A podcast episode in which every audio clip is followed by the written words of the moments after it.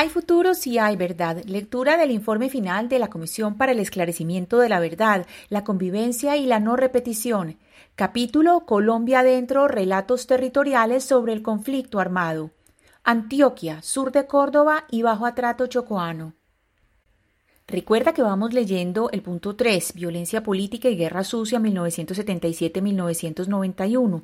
Ayer leímos en la parte Jefatura Militar de Urabá. Hoy vamos a leer Expansión de las guerrillas.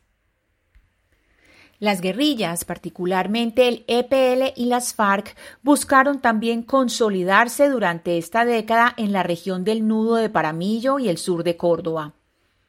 De acuerdo con sus planes de crecimiento y expansión, las FARC hicieron incursiones hacia las regiones del occidente y suroeste de Antioquia, y, desde allí, conectaron con el occidente caldense y risaraldense.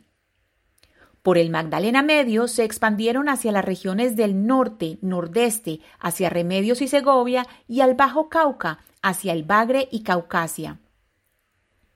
En la década de 1980 planearon y llevaron a cabo la ampliación del dominio territorial, establecieron los cimientos para la guerra popular prolongada y para la consolidación de bases políticas y sociales. Ocuparon corredores estratégicos por los que transitarían hasta entrada la década de 2010. Al tiempo que buscaban expandirse, también necesitaban protegerse.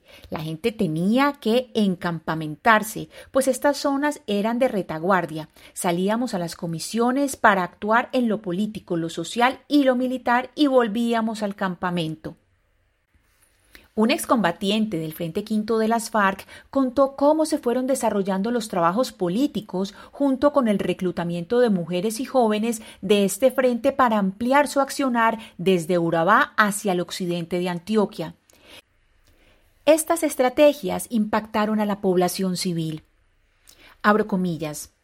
Estando allí en esta comisión, la comisión era la encargada de crear ese ambiente político, no solamente para apoyar a la Unión Patriótica, sino también de reclutamiento y para el crecimiento de la organización como tal. Entonces hicimos, en ese tiempo yo era una guerrillera raza, no tenía mucho, nada de conocimiento, pero formaba parte de esa comisión. Los comandantes eran los que manejaban, pues le dieron la orden operativa tanto tiempo, los sitios y tal. Eso fue ya como para junio del 86, no tenía todavía dos años de ingreso a las FARC.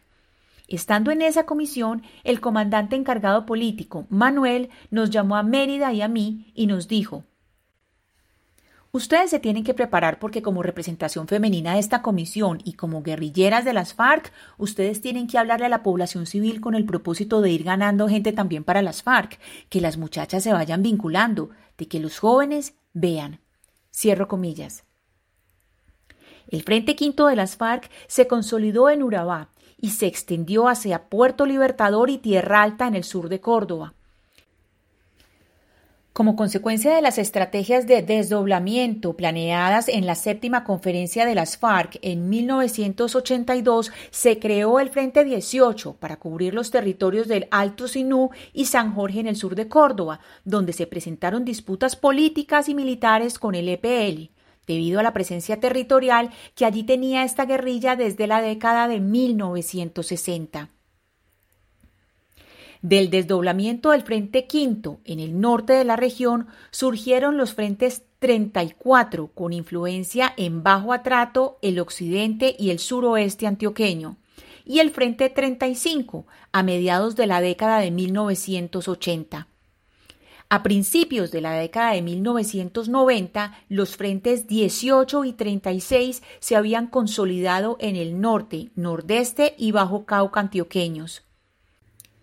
Asimismo, el cuarto frente, que actuaba en el Magdalena Medio, se desdobló en los frentes noveno y 47 y más adelante convergieron en el bloque José María Córdoba los frentes Aurelio Rodríguez y el Frente Urbano Jacobo Arenas. En el Bajo Atrato, el despliegue de las FARC se presentó a través del proceso de colonización armada del Frente 34 hacia el municipio de Río Sucio y la subregión del Darién en 1982. Desde allí, regularon actividades económicas como la comercialización de maderas, crearon tribunales populares para la resolución de conflictos a través de la coacción armada y buscaron relacionarse con las juntas de acción comunal. Tras el fortalecimiento y expansión militar de las FARC, se produjeron graves afectaciones para las comunidades étnicas. En 1986, el Frente Quinto perpetró la masacre en Murindó, en el Urabá antioqueño, contra el cabildo indígena en Vera Murindó, y propiciaron el desplazamiento forzado de las comunidades hacia Dabeiba, Vigía del Fuerte y Aldarien Chocoano y Panameño.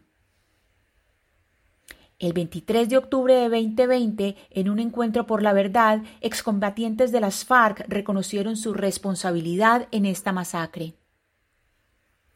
Según narraron las víctimas, uno a uno, los guerrilleros fueron llamando a ocho líderes del cabildo y frente a los integrantes del pueblo en Vera los asesinaron a sangre fría. Uno de los sobrevivientes de esta masacre ocurrida en 1986 relató que la consigna de las FARC-EP fue hacer una limpieza, pues para asumir el control del territorio necesitaban eliminar a los sapos. Además de los asesinatos cometidos por las FARC, una de las víctimas narró a la comisión que algunos indígenas también fueron sometidos a tratos crueles y torturas por parte de la fuerza pública. Abro comillas. Voy a hacerles recordar y voy a contar cómo pasaron nosotros en el 86, antes del 86. Compañeros, cuando llegan, cuando organizan las Fuerzas Armadas Revolucionarias que se llaman FARC en Urabá.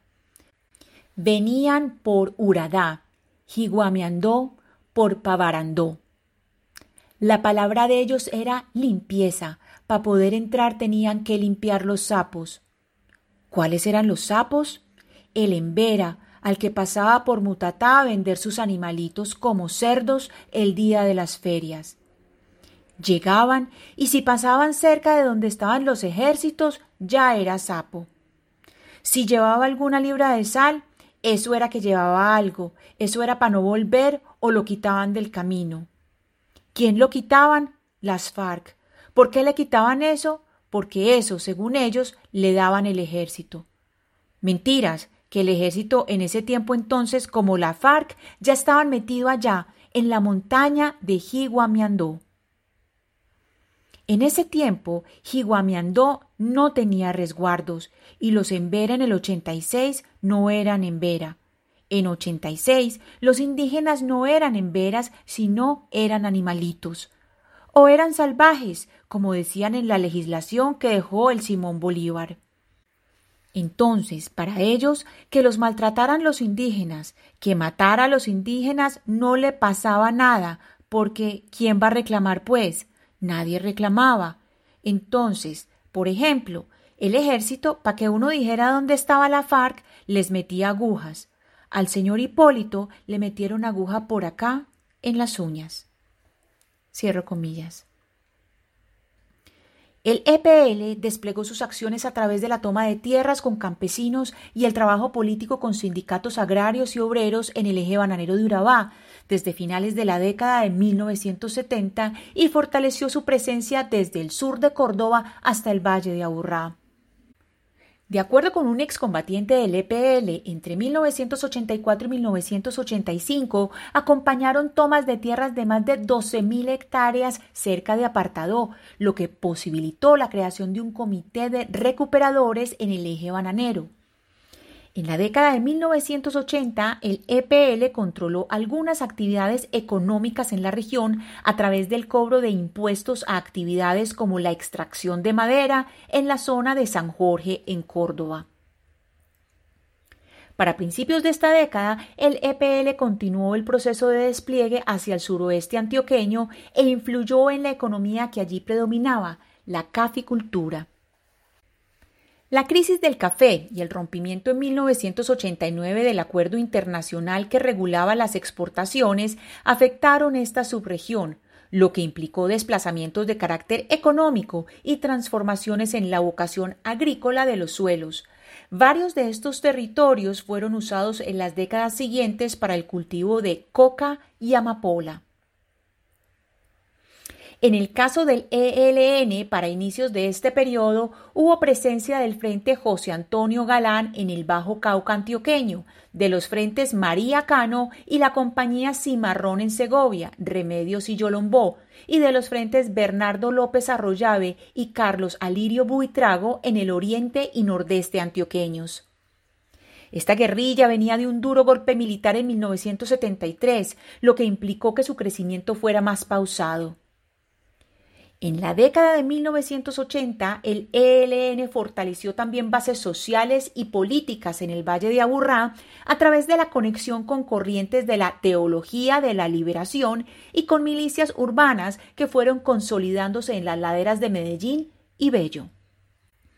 Desde los años 80 hubo en Medellín presencia de diferentes expresiones de la guerrilla alrededor de universidades, sindicatos, colegios de secundaria y, en menor medida, en barrios populares, actuaron el M-19, las FARC, el ELN y una serie de pequeños grupos como los Comités Urbanos Revolucionarios Comur y los núcleos Estrella Roja, Obrero Popular Revolucionario, Organismo Obrero, Che Guevara. En el espectro de organizaciones guerrilleras con presencia en Medellín, el M-19 y el ELN fueron las de injerencia directa en las milicias. Durante el proceso de expansión de las insurgencias a finales de la década de 1970 y la década de 1980, la guerrilla de las FARC se articuló a la economía cocalera con el denominado cobro de gramaje. Se erigió como una autoridad local y regional regulatoria de las economías ilícitas y desarrolló un modelo altamente militarista. A partir de la séptima conferencia, las FARC aumentaron las acciones bélicas, el secuestro, la extorsión y la capacidad de reclutamiento de la población civil en toda la región. Entre 1984 y 1987 entraron en una confrontación militar y política con el EPL en Urabá, en la llamada Guerra Sindical, en la cual murieron varios combatientes y líderes sindicales y aumentaron las acciones bélicas y los asesinatos selectivos en el eje bananero, el norte de Urabá y el sur de Córdoba. Hasta aquí nuestra lectura de hoy. Mañana leeremos Comité Permanente de Derechos Humanos y Consejería Presidencial para Medellín. Muchas gracias por oír. Lectura casera, Ana Cristina Restrepo Jiménez.